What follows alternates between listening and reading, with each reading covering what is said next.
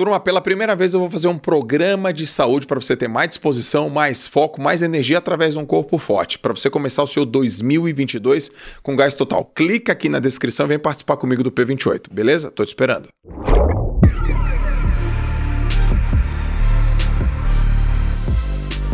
Fala galera do JJ Podcast, mais um episódio hoje, como sempre, convidados especiais. Estou trazendo aqui um grande amigo, convidado, também uma pessoa especial pra caramba. A gente já trocou umas figurinhas em vários lugares, já fizemos live junto, já faz parte do meu grupo também de empresários. Tô trazendo aqui, olha só, vou, vou ler aqui, hein, cara. Vou ler aqui o que a galera preparou. O cara é o seguinte, ó. Passou por diversas universidades no mundo, sendo ela Harvard, MIT, que é a melhor faculdade de tecnologia do mundo, hein, galera? É. Stanford, Oxford, Oxford e Purdue. É assim, fala, é assim que fala? Purdue, yeah. Purdue. e cara já foi convidado para fazer pesquisas na NASA. Cara, tô aqui falando com o Matheus Tomoto, mano. Um grande prazer, meu querido. Aí, Tamo junto, meu. Cara, quantos anos você tem pra fazer tudo isso aí? Eu tô fazendo 57 anos agora, né? Eu sou jovem há muito tempo. Brincadeira, tô com 31. 31 anos? É, não sou tão jovem, não sou tão velho, tô ali no meio termo, né? E, cara, você faz tudo isso e é um nerdão, mas você é pra frente, porque você manda um piano, manda um violão. É, eu acho que são coisas de nerd, né? Jogo xadrez também, Joga né? Xadrez. Jogo League of Legends, eu acho que são coisas de nerd, né? Ô, Tomotinho, cara, eu te conheci. Vamos ver, tu lembra onde a gente se conheceu? Será que foi na Tracto? Foi, 2019. Foi no segundo ano da Tracto? Foi no segundo Se foi ano, no né? segundo, foi um ano depois que eu voltei pro Brasil, É isso mesmo. né? De Harvard. Isso é mesmo. Como é que faz pra ter um moletom daquele lá? Só dá pra comprar em Harvard, cara. É a mesmo? sua sorte é que eu tô indo pra lá essa semana. Posso te trazer um se você quiser. Não, achei que só dá pra comprar em Harvard pra quem é aluno. Mas tem uma. Tem uma, Não, é, tem a lojinha lá Tem a- aberto. é. tem a lojinha, né? Ô, cara, você em universidades incríveis, pesquisador, leva a galera. Cara, conta um pouco. Qual é o teu negócio? Assim, mas assim, na essência. Tipo, qual é a essência dele? Do que tu faz hoje? Eu tenho duas frases ou duas, dois motivos que me fazem acordar todo dia de manhã e que me fizeram retornar pro Brasil, né? Porque eu conquistei muita coisa legal lá fora. E muita gente pergunta, cara, o Brasil tá em queda, todas as dificuldades que a gente tem aqui, segurança, né? Pra ser na rua, educação, política, economia e tal. Por que, que tu não mora fora do Brasil? Ah, Eu amo o Brasil. E tem- eu tenho duas grandes missões, cara. A primeira, eu quero mudar a educação do Brasil. A ponto de, quando eu tiver um filho, daqui a 5, 10, 20 anos, Uhum. quando, em algum momento, ele preferir, preferir estudar numa universidade do Brasil do que estudar em Harvard. Tamanha a qualidade que essas universidades vão ter. É um sonho muito pessoal meu. O outro motivo é oportunidades. Eu venho de baixo, né, Joel? Eu, com 13 anos de idade, eu já trabalhava carpindo do quintal, ganhando 30 reais por uma tarde, capinando para ajudar meus pais a comprar comida para casa. A gente viveu um ano só recebendo cesta básica, porque minha família não tinha condição, meu pai doente, tinha toda uma situação ali. E para mim foi muito difícil encontrar o meu lugar, tanto que eu não encontrei no Brasil. Eu encontrei fora. A primeira vez que alguém me valorizou, falou: Tomoto, quero te ajudar, quero te mentorar, quero. Foi lá fora do Brasil. Aprendi tudo, falei: legal, agora eu quero trazer esse negócio pro Brasil. Eu acho que a gente tem uma população muito foda, cara. Eu só não acho que a galera tem as melhores oportunidades de aprender, de se desenvolver, de trabalhar e etc. Então, os meus negócios giram em torno disso. Daí a gente criou um ecossistema de empresas, um grupo, para ajudar essa galera. A mais popular de quem me acompanha na internet é a Universidade do Intercâmbio, que ajuda qualquer brasileiro a ir para fora. Por que qualquer brasileiro? No modelo convencional, ou eu precisava ter muita grana ou precisava ter um bom contato. Né? No meu modelo é diferente. Um jovem que vem da periferia e não sabe nem inglês, ele consegue passar em Harvard. Um peraí, jovem peraí, peraí, que não sabe nem inglês? que não sabe nem inglês, ele consegue passar em Harvard. Um jovem que de repente nasceu no interior do interior do, do Brasil, de repente numa aldeia indígena, cara, sem eletricidade, existe, já visitei, já fui. Passei 30 dias, inclusive, em uma para entender como que era. Galera tem aula nos tronquinhos de árvore, super simples. Eu consigo fazer esse cara passar numa top universidade, eu consigo fazer esse cara passar num programa da NASA. A gente, eu sou engenheiro, né, por formação. Uhum. Então a diferença da nossa metodologia na universidade é que eu não quis pegar a galera que tem muita grana, eu quis pegar a galera que tem muita vontade. E aí a gente criou um algoritmo com 60 caminhos, e em pelo menos um desses caminhos a pessoa vai ter sucesso fora. A gente chamou de os 60 melhores intercâmbios do mundo. Então, você, através de dados, você consegue fazer, sei lá, uma. Você faz. Você minera os dados e prevê, direciona entre um desses 60 caminhos? A ou gente- são 60 caminhos que o cara tem que passar? É, a gente já teve mais de 80 mil alunos e a gente já conseguiu ajudar então mais de 80 mil pessoas, histórias e etc. Com isso, a gente tem dados suficientes para dizer esse perfil tem mais chance de passar nesse tipo de oportunidade. Exemplo: Harvard, quando a gente fala de Harvard, quantos programas você acha que Harvard tem? De que? De. Programas. Harvard tem faculdade, que mais? Harvard tem faculdade, ela tem pós, ela tem lato senso, stricto senso, tanto em PhD, tem como é? mestrado no mestrado, é, mestrado, mestrado é o que é mastery, como é que é lá? É master, é? Master lá. Tem doutorado. Tem doutorado, tem curso livre, curso de férias. Tem. Deve ser isso aí. Você tá muito bem, cara. Geralmente a galera fala só três: faculdade, mestrado e doutorado. Harvard tem um pós, Harvard tem MBA. Harvard tem um cursinho preparatório. Sabe quando você termina o terceiro Sim. ano do ensino médio vai fazer um cursinho para entrar na faculdade? Harvard tem um cursinho preparatório de como passar em Harvard. Harvard tem um curso para quem tem 14 anos, está finalizando o ensino fundamental, não sabe que profissão quer seguir para ter aulas com os professores de Harvard para entender qual é a profissão mais adequada para ela. Tipo teste vocacional. Você... Só que durante um mês com os próprios professores de Harvard. Quando você tem 16, 17, você pode fazer um curso já voltado para sua futura profissão. Tenho 16 e quero empreender, mas não tenho certeza se é o que eu quero mesmo. Você pode ter um mês de aula de empreendedorismo com os professores de empreendedorismo, de medicina, de engenharia. Quando você está mais velho, sou um diretor de uma empresa, tem um curso só para diretores, tem um departamento só para gestores. Quando você está no Brasil e você quer fazer uma iniciação científica no Brasil, mega desvalorizado, né? Você vem da Sim. academia, quanto que ganha numa iniciação científica no Brasil? Você pode fazer a sua iniciação científica em Harvard e ganhar uhum. 300, 500, mil, 2 mil, 3 mil, 4 mil dólares por mês. E quando você quer fazer sua pesquisa, você pode até trabalhar dentro da própria academia de Harvard, quer ter uma bolsa para você trabalhar no refeitório de Harvard para ajudar você a pagar o custo da faculdade. Você pode trabalhar na biblioteca, você pode ser assistente de um professor. Então, a gente percebe que são infinitas muitas possibilidades. Só em Harvard tem mais de 15 tipos de intercâmbio, a galera não conhece. Alguns deles, óbvio, os mais populares, têm um nível de exigência maior, mas tem alguns que a galera não conhece no Brasil, e daí a gente vai competir com o indiano, com o chinês e com alguns americanos, só que com nenhum brasileiro, a nossa chance de passar é ainda maior. E aí que a galera consegue se destacar mais, principalmente quem vem lá de baixo, né? Por que, que você fala que a chance de passar é maior se tem menos? Tem menos pessoas aplicando, competitividade mas, menor. Mas, assim, mas menos pessoas aplicando no Brasil, né? Ou esses programas. no mundo inteiro ah, também. Ah, então, então é, esse programa não é tão. É, não é tão, sei lá, famoso. Ele não é famoso. No mundo todo. No mundo todo. Saquei, saquei, saquei. É. Peguei, peguei, peguei. Porque a gente, quando a gente pensa numa top universidade, a gente pensa nisso. NASA. Todo mundo pensa, quero trabalhar na NASA. Primeira coisa que vem na nossa mente, foguete. Né? Tem outra? Claro que tem. tem. Você nunca ouviu falar de que de, tal pesquisador, inclusive brasileiro, descobriu uma foto de um novo satélite, de um satélite, de um novo meteoro, meteoro de um novo planeta, de alguma coisa assim? Uhum. Pois é, cara. Tem toda a parte da exploração espacial que não é engenharia e tecnologia.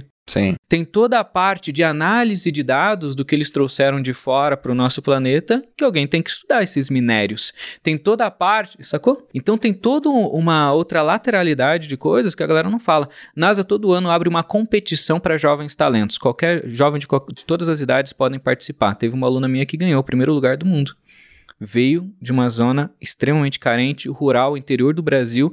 Ela tinha que andar cinco horas de carro para chegar na cidade, cara. Ela vivia comendo o que ela plantava no quintal com a família dela. Sim. E ela passou num programa da NASA.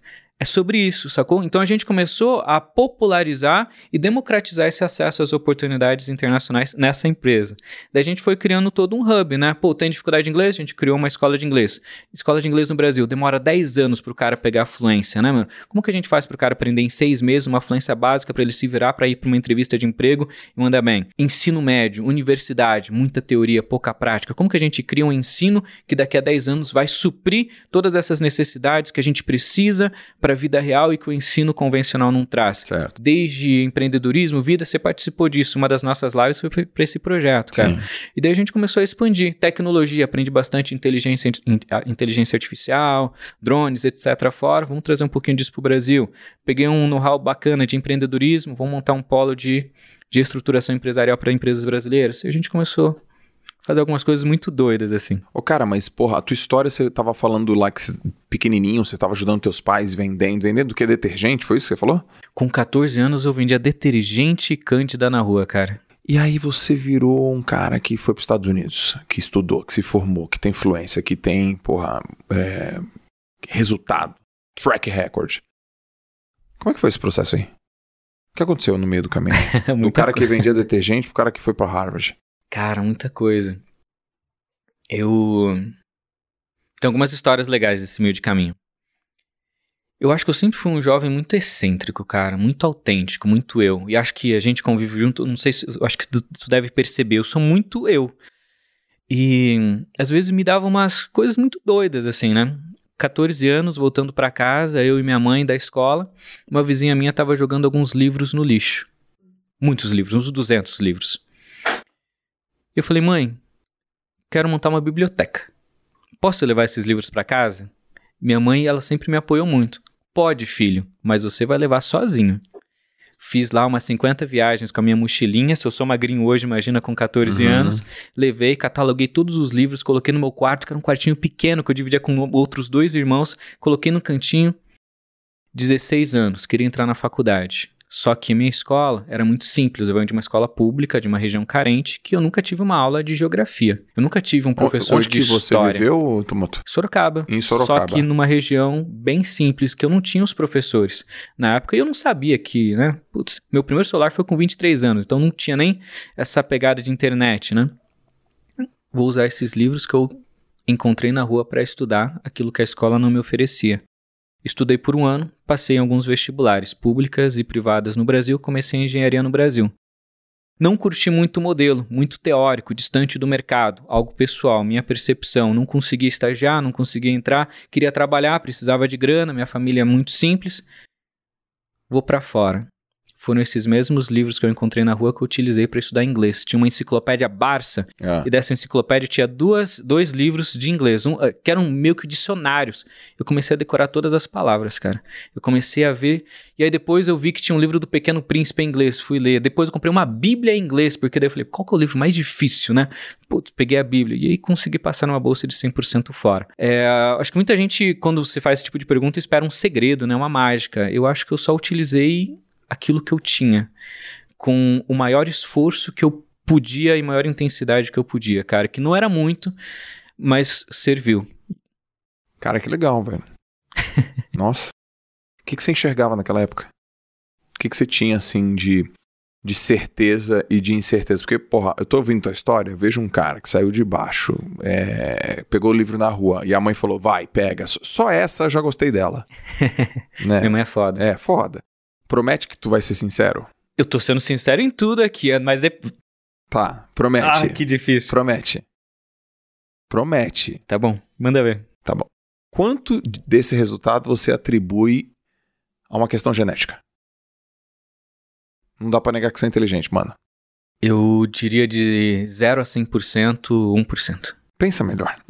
Eu tenho certeza. 1% Eu tenho é certeza. a tua capacidade cognitiva, genética, QI. Existem 10 tipos de inteligência e uma dessas é genética. 1% só meu é genético, cara. Certeza absoluta. Te explico. Tá bom, calma. tá começando a ficar bom o negócio aqui. eu, tô te- eu tô acreditando em você, 1%. Animal a tua resposta. Os outros 99%. Você divide de que maneira? Então não vale falar pra mim que é esforço 99, velho. Mas eu ia falar que era esforço e eu, Mas- e eu te provo. Pensa. Tá, então deixa eu melhorar. Quantos desses. Tem. É que eu não quero enviesar. Eu quero aprender. Pensa, eu tô na frente de um cara que passou em, em várias universidades fora do país e veio do Uhum. nada. E, porra, eu quero entender como que você funciona. Tá 1% de genética, bom. sobrou 99%. Tem alguma coisa que influencia no ambiente? Tem. Quantos por cento? Um aproximado, tá? Não, aí eu acho que é 50%. Tá. 49, talvez, pra fechar a conta no final. Fechou. E o outro? E o restante? O restante é loucura, um, um esforço insano. Mas deixa eu, deixa eu argumentar. inteligente. Tá, argumenta. É teu. Não, pra, pra, tu, pra tu pegar, e aí tu me disse se eu, se eu respondi adequadamente. Não, já cara. respondeu. Porque é o seguinte: meu avô me falava uma frase. Ou você trabalha muito, se esforça muito quando você é jovem, ou você vai se esforçar muito quando você for velho. Vai ter que se esforçar pai- muito, então, em algum momento. Meu pai, ele. Aconteceu várias situações, você falou de ambiente, né? Meu pai faliu uma empresa que deixou a gente endividado quando, desde os meus 8 anos de idade até os meus 24 anos de idade. Então era uma dívida muito grande. Se a gente passou necessidade foi porque meu pai falhou uma empresa, porque ele não se preparou bem, etc. Eu vi, cara, o meu pai trabalhando 21 horas por dia durante anos. E eu vi o quanto ele ficou doente por causa disso. 21 horas por dia durante anos, sem perder um dia. Meu pai, para tentar recuperar, etc. Conselho do meu avô: se esforça quando você é novo, eu vendo meu pai se lascar. Caraca, preciso acelerar. Quando eu tinha ali uns 16 anos, é interessante, quando a gente é adolescente, a gente acha que a gente é dono do mundo, tem aquele ego gigante, né? Prepotência, arrogância, acha que a gente é foda e nunca nem começou a viver a vida direito, né? Voltei para casa um dia de noite, saí curtir com os amigos. Voltei para casa. Eu, sempre, eu sou muito. Eu sou introvertido, então eu sou meio silencioso. Eu gosto de entrar sem fazer barulho. Eu não sou o cara, pá, né? Uhum. né? Cheguei em casa bem quietinho. Minha mãe não viu eu entrando. E ela tava na sala, ela tava orando, cara. E na oração dela, ela falava assim: Deus, a gente não tem o que comer amanhã. Faz um milagre, faz alguma coisa. Meu filho tá estudando, tal, a família tá toda se esforçando. Esse dia me deu um estalo. Cara, eu posso ajudar minha família. E aí eu conquistei o meu primeiro sonho de vida, propósito foda forte.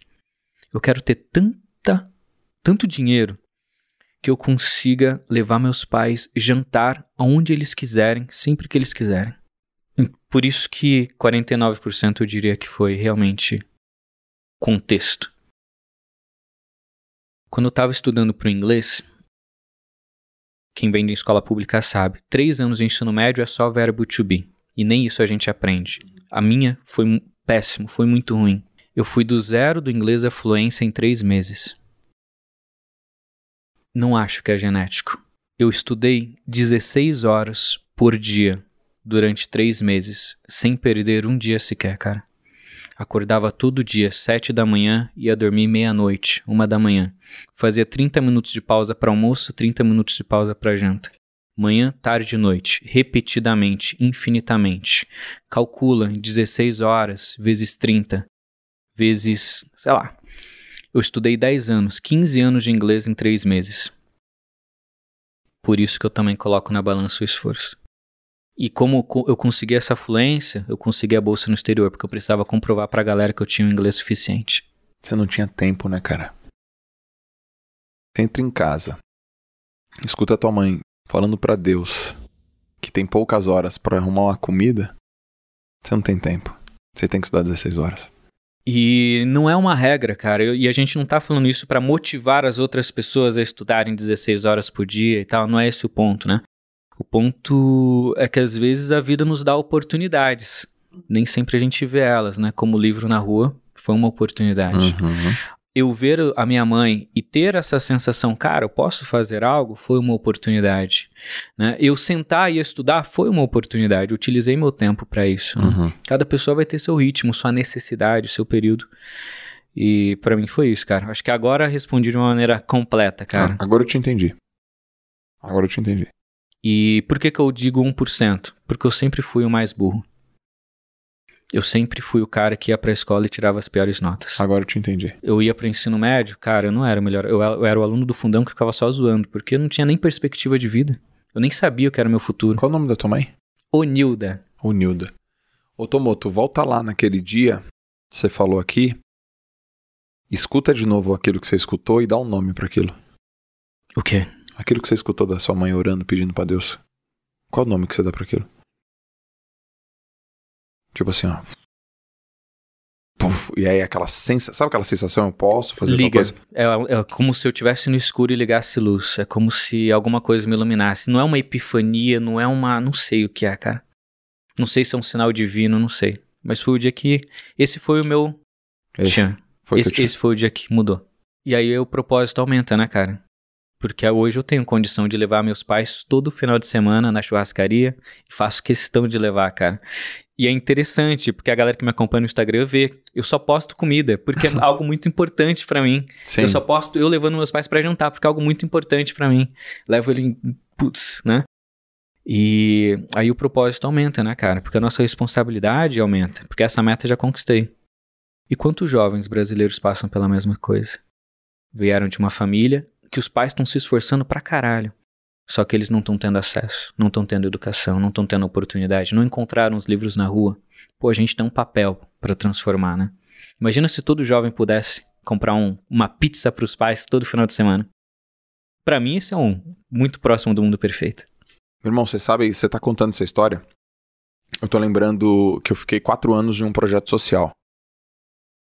É, trabalhando. Lá no Instituto Projeto Neymar Júnior. Sim, conheço. E aí, um dia, eu era o coordenador geral. E um dia eu acordei. Bom, então eu tava lá numa área de vulnerabilidade. Crianças pobres, a galera morando numa situação pô, diferentíssima do que eu fui acostumado, do que eu vi. Meus pais foram pobres, nordestinos e pobres, mas eu e os meus irmãos não. Então as histórias eu ficava sabendo do meu pai, da minha mãe, mas eu não, eu não vivia aquilo, eu vi um pouco de longe. Quando eu fui trabalhar lá no Instituto Neymar, eu trabalhava com crianças carentes, vulneráveis e tal. E, cara, uma dedicação maravilhosa, uma coisa incrível. Mas eu tava ali na, no quadradinho. Uhum. E um dia eu acordei, eu falei, eu acordei e eu tive esse. Eu falei, o que, que eu sei de pobreza? Não sei nada. Eu não sei nem se é pobreza. É do Brasil real.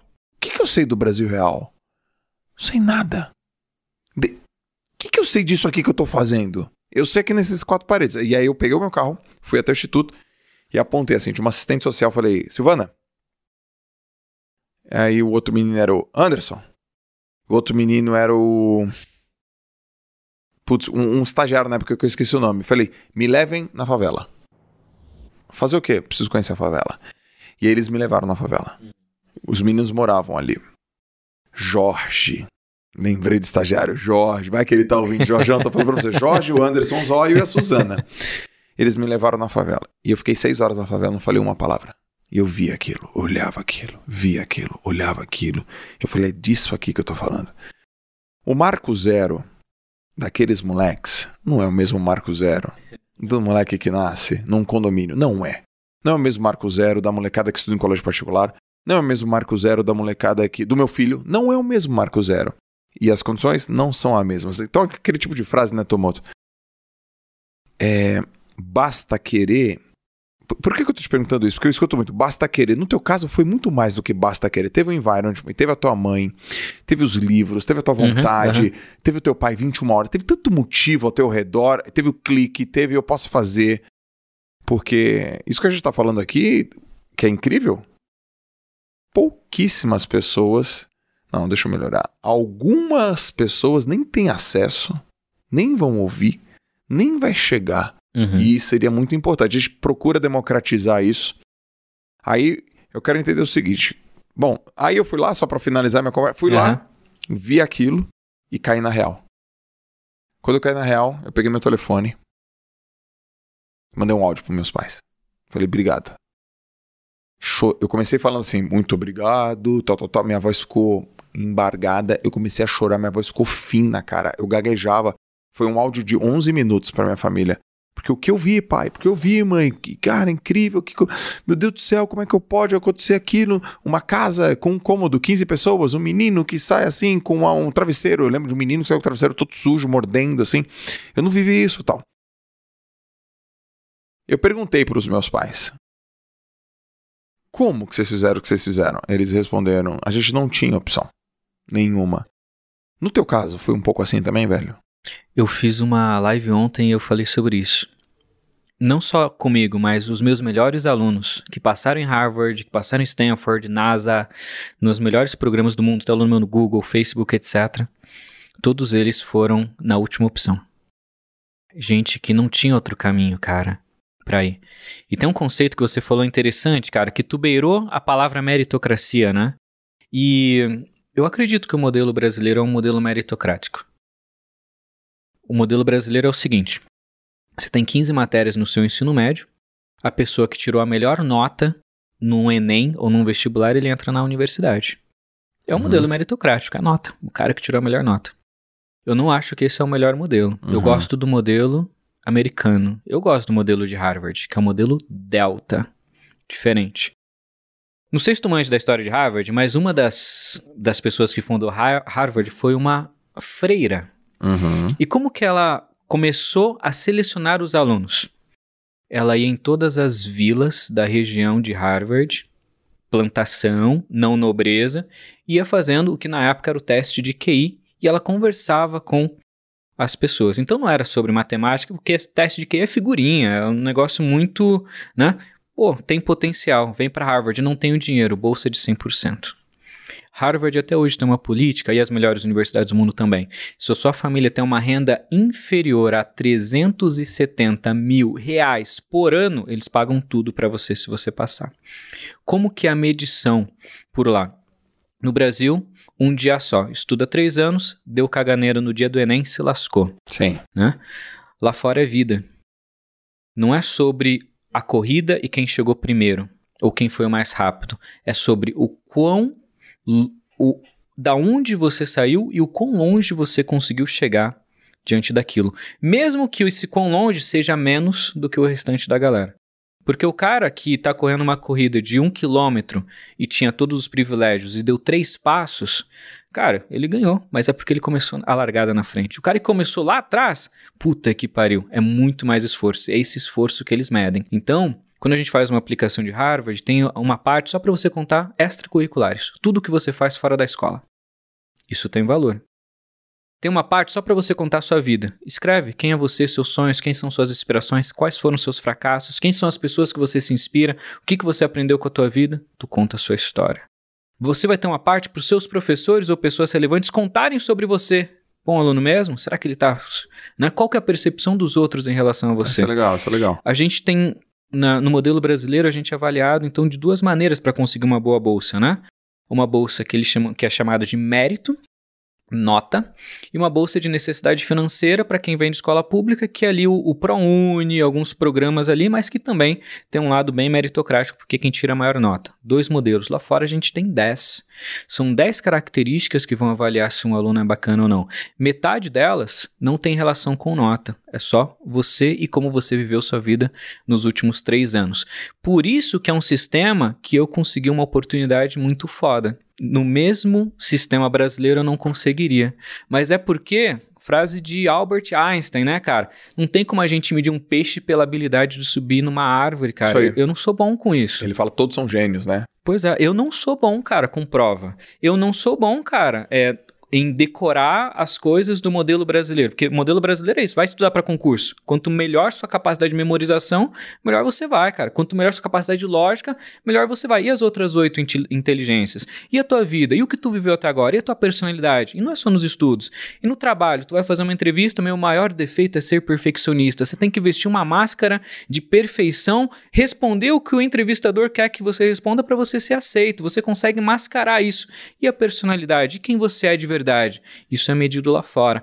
Tanto que qualquer coisa clichê, a galera automaticamente tira do processo. A galera não quer ver pessoas copionas, a galera quer ver autenticidade. Sim. Teve um aluno meu que ele passou numa bolsa de estudos porque ele fez uma ação social dentro da escola dele, porque ele tinha um, ape um apego muito grande com animais. E ele falou, galera, vamos fazer um dia de doação de animais, um dia de, de adoção de animais.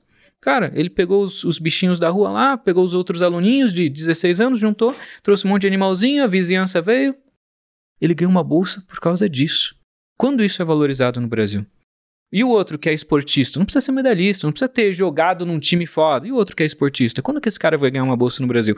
E o outro cara que é extremamente introvertido, tem zero perfil de liderança, mas quando ele pega um computador ele consegue hackear a NASA. Esse cara tem bolsa lá fora. Stanford acabou de dar uma bolsa de estudos para um aluno que era gamer. Ele, é, ele, ele, era muito bom com Free Fire, ganhou uma bolsa de 100%, tudo pago para jogar videogame, para continuar por lá. Teve um aluno meu que ele trabalhou no refeitório da universidade, tem bolsa para ir isso, a gente percebe que, que as habilidades são muito mais valorizadas. O ser humano é muito mais valorizado. Por isso que eu me encontrei lá fora e mudou minha vida, né? Agora, Tomoto, essa visão eu já vi.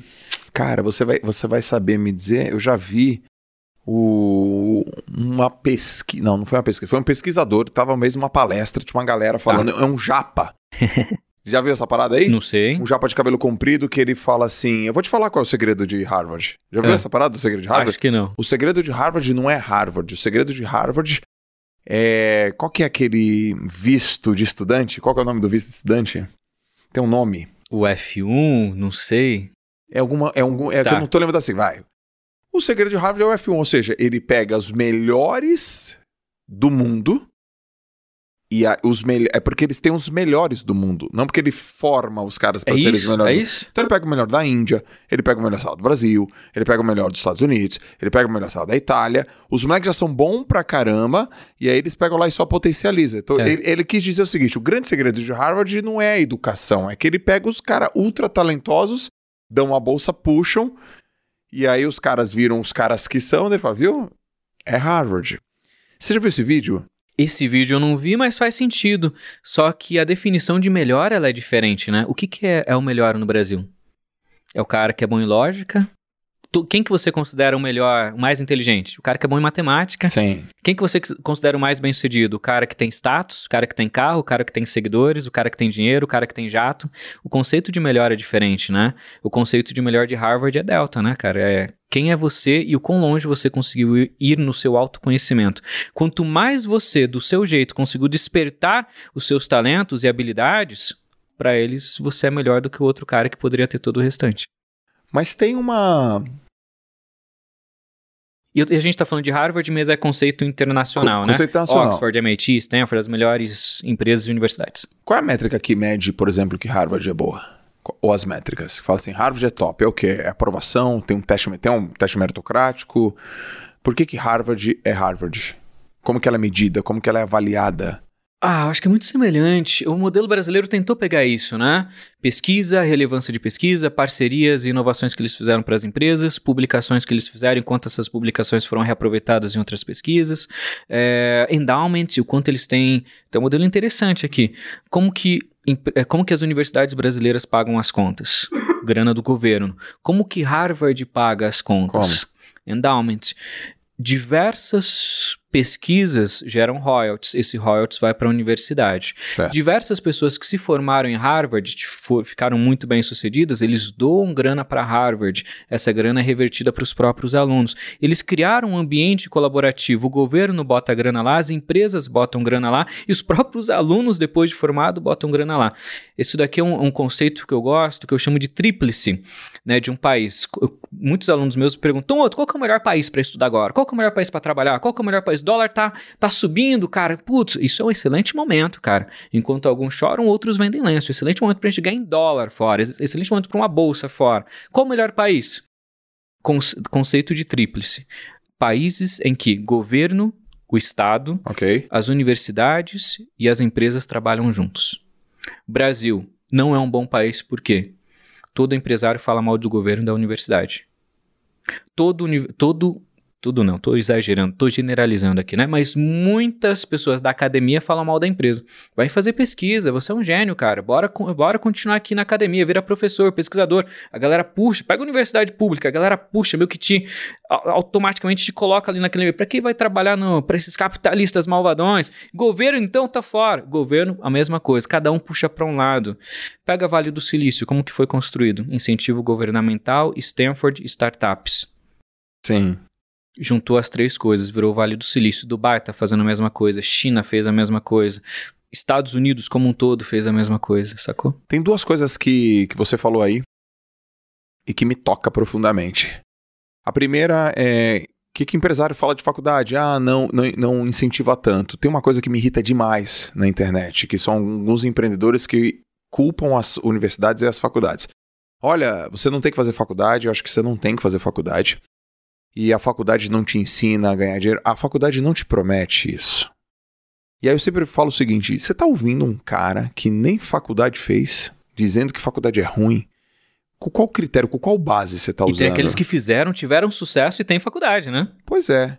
Eu fiquei, cara, 11 anos dando aula na faculdade. Eu sou formado, amo o processo universitário, mas é que eu, eu sei o que tem na universidade e o que não tem.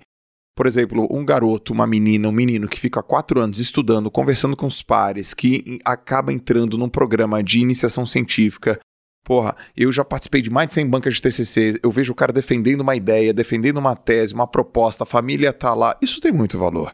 As pessoas falam, pô, não tem valor porque não ensina o cara a ficar rico. Não é só sobre riqueza, é sobre carreira, sobre projeto de vida.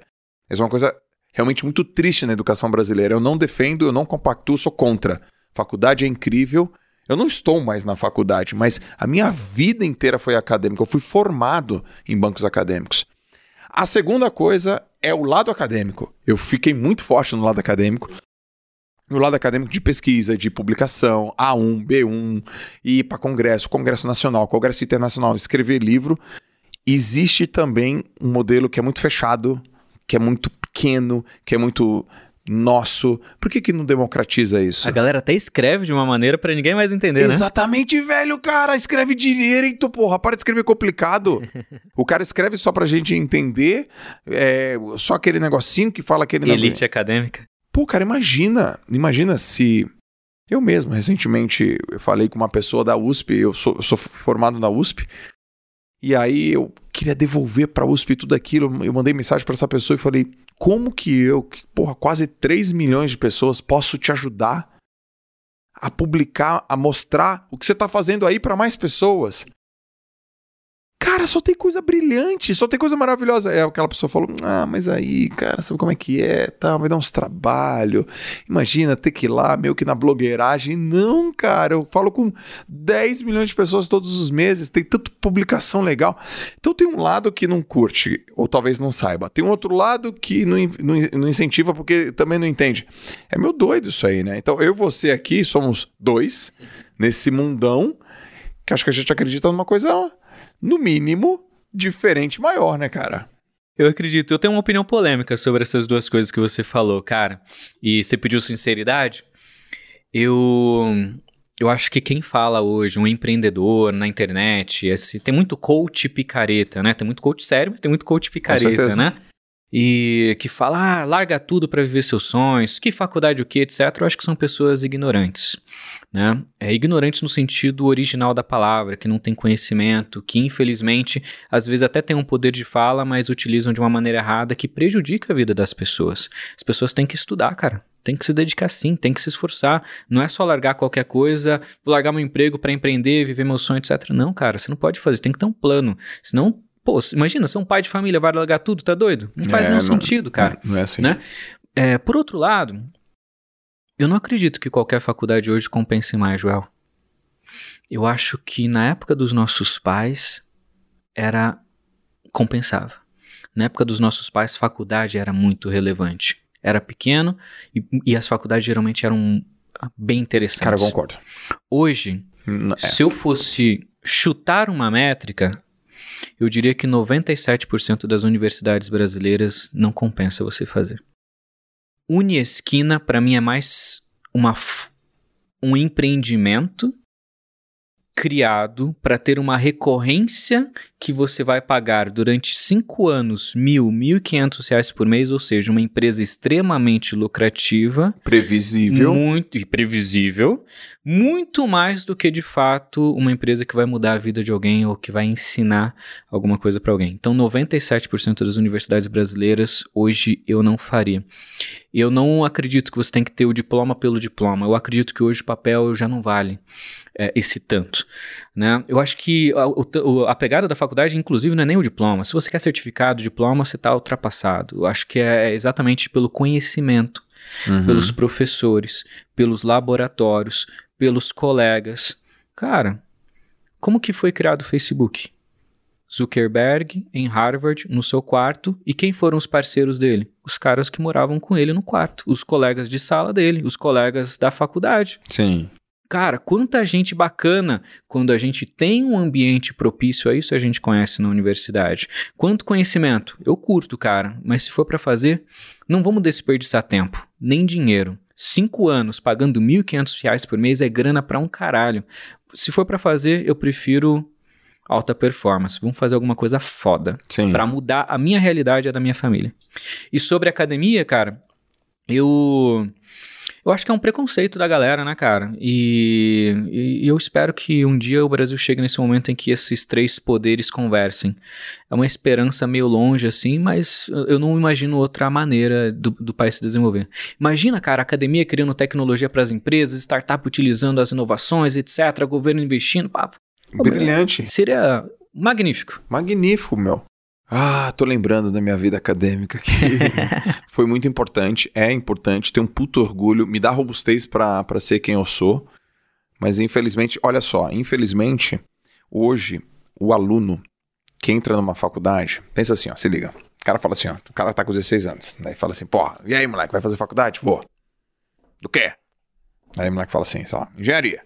Ou que, ou que dá mais dinheiro. Ou que dá mais dinheiro. Ou que o pai falou, ou meio que obrigou a fazer. Vamos pegar aí, sei lá, vai, vai ser engenheiro. tá bom, vai ser engenheiro.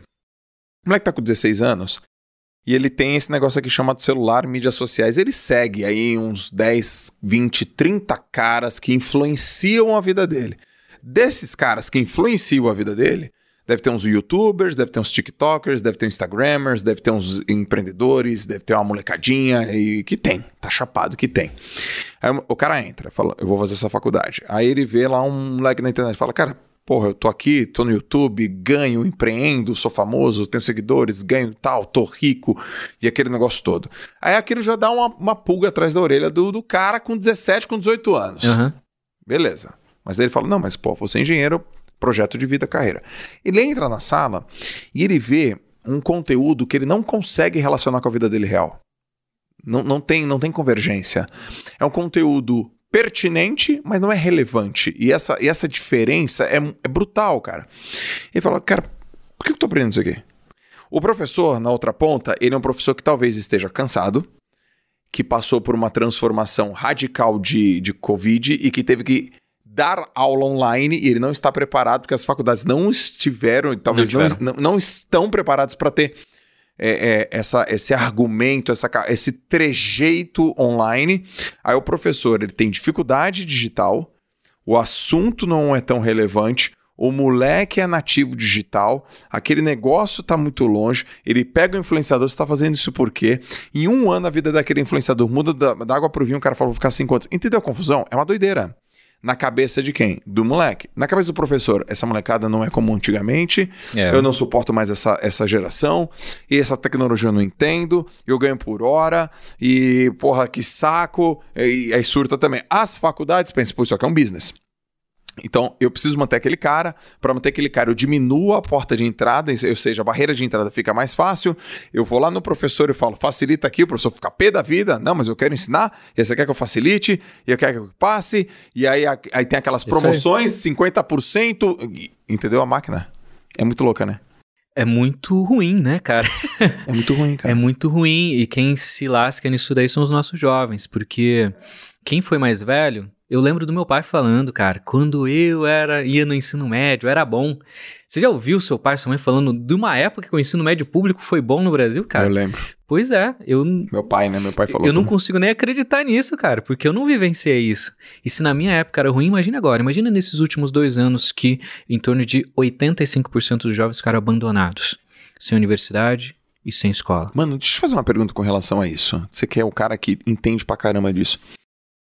Você acha que esse fato da pandemia atrasou a galera e se sim, quanto tempo? Depende da pesquisa. Algumas pesquisas dizem que, por exemplo, mulheres regrediu 20 anos. Você tá de brincadeira. Regrediu 20 anos.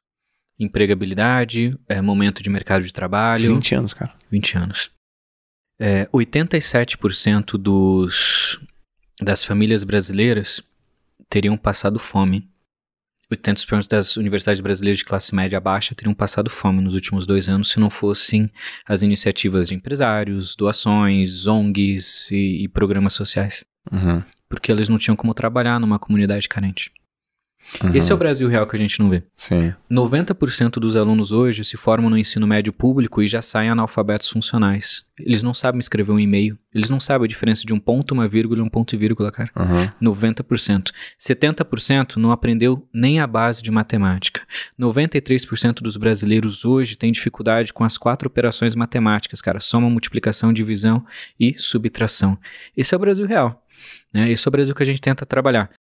E eu queria muito pegar um gancho com a sua última pergunta, mas eu esqueci. Anterior. Fugiu. Não, a, per... é, a Você pergunta tava foi... falando. A pergunta foi assim, se você acha que atrasou? E antes disso? Fugiu. Cara, eu ia fazer um gancho tão bonito pra fechar aqui. O argumento tava. Pá! Ia dar um checkmate agora. Daqui a pouco eu volto. Daqui a pouco volta. Minha- Fugiu. Minha, minha sogra, mãe da minha esposa, mãe da Lalas, ela é professora, velho. Professora já tem 30 anos de escola pública em Goiânia. Tereza. Beijo pra você, Tereza. Aí eu falo, Tereza. já, já lembrou? Lembrei. Então vai. Eu ia falar sobre a troca geracional. Mudou, cara. Nossos pais contam aquela história. Quando eu ia pra, pra escola, eu tinha que andar tantos quilômetros. Aham, Ia pra aham. biblioteca, um monte de livro nas costas, ficava quase corcunda, trabalhava de manhã, ia pra roça, não sei o que lá. Super-homem. Os caras eram tipo o Hulk do século passado. A galera aguentava muito. Esses jovens de hoje não aguenta nada, só chora, mimado, etc. É diferente mesmo, cara. A gente tem uma geração frágil. E os Uhum. pais sofrem muito com isso, e os jovens também, porque eles não se sentem representados. Por isso que alguns acabam até fugindo para o mundo ilusório. Videogame, série e computador. E não vivem o mundo real, porque o mundo real é difícil demais. Sim. O mundo das séries, videogame e computador é mais fácil. Por que, que isso acontece, cara? Porque eles já nasceram numa geração em que você não precisa ler um livro para aprender algo. Você pode pesquisar no Google. E ao invés de você ficar uma semana lendo um livro, você pode aprender aquela peça, aquela, aquela gota de informação em menos de um segundo com o Google. Você não precisa mais cozinhar, cara, ficar uma hora ali cozinhando com a galera ou fazendo um churrasco durante uma tarde. Cara, liga pro iFood, em 30 minutos tá na sua casa. Sim. Você não precisa mais aprender a dirigir, cara. Você pode pedir um Uber. A geração ela tá acostumada com coisas muito rápidas. E aí tem diversos transtornos que envolvem isso, aumento de ansiedade, aumento de depressão. Isso é uma pesquisa recentemente falando que essa próxima geração agora, que tem entre 15 a 30 anos, vai ser a geração mais pobre com menos saúde, menos inclu mais pobre com menos saúde que a geração anterior Sim. de quem tem 30, 30, 30, 35 anos, né? Quem tem mais de 30 ou 35 anos, né? Então, é, é uma, essa troca geracional afetou muito a galera. E, e como eles acham que tudo é muito rápido, eles dão Ctrl C, Ctrl V disso pra vida inteira. Quero ter sucesso. Mas eu não quero ficar 30 anos trabalhando. Eu quero ter um milhão de reais com 14 anos. Uhum. Eu quero aprender a tocar piano. Mas eu não quero ficar 10 anos no conservatório. Eu quero aprender a tocar em 6 meses. Tomoto aprendeu inglês em 3 meses. Vou aprender também. Por outro lado, é uma geração tão inocente, cara, porque teve todo esse acesso. Uma pessoa foi a exceção que conquistou. Eles querem ser a exceção. Eles não querem ser a regra Sim. eles acabam procrastinando, porque eles percebem que a vida real é muito diferente dessa vida imaginária que eles criaram na vida deles. Por isso, a alta taxa de ansiedade, alta taxa de depressão, a alta taxa da desistência dos próprios sonhos. Eu sonho, e esse meu sonho, só de eu ver outra pessoa conquistando, um blogueiro conquistando, me dá pequenas gotas de dopamina. Sim. É muito mais gostoso e prazeroso do que eu me esforçar e mergulhar num oceano de sucesso. Só ver aquela gota do outro conquistando é suficiente pra mim. Foda, né? Falta fundamento. Falta muita coisa, cara, Falta princípio, fundamento, fundamento de vida, fundamento de, de, de educação. Eu tava, eu tava um dia é, falando com uma galera, conversando, eu não, sei- não lembro onde era, um evento, um congresso. E aí a turma Q&A, vamos lá, perguntas e respostas. E aí o cara chegou pra mim e falou assim: João, qual é o seu propósito de vida? Aí eu falei, eu devolvi assim, por que, que você tá perguntando isso?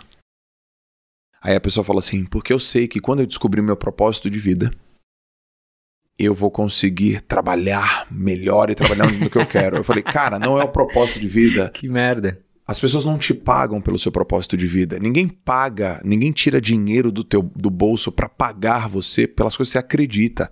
As pessoas pagam pelo o que você sabe fazer. O que você sabe fazer? O que, que você faz?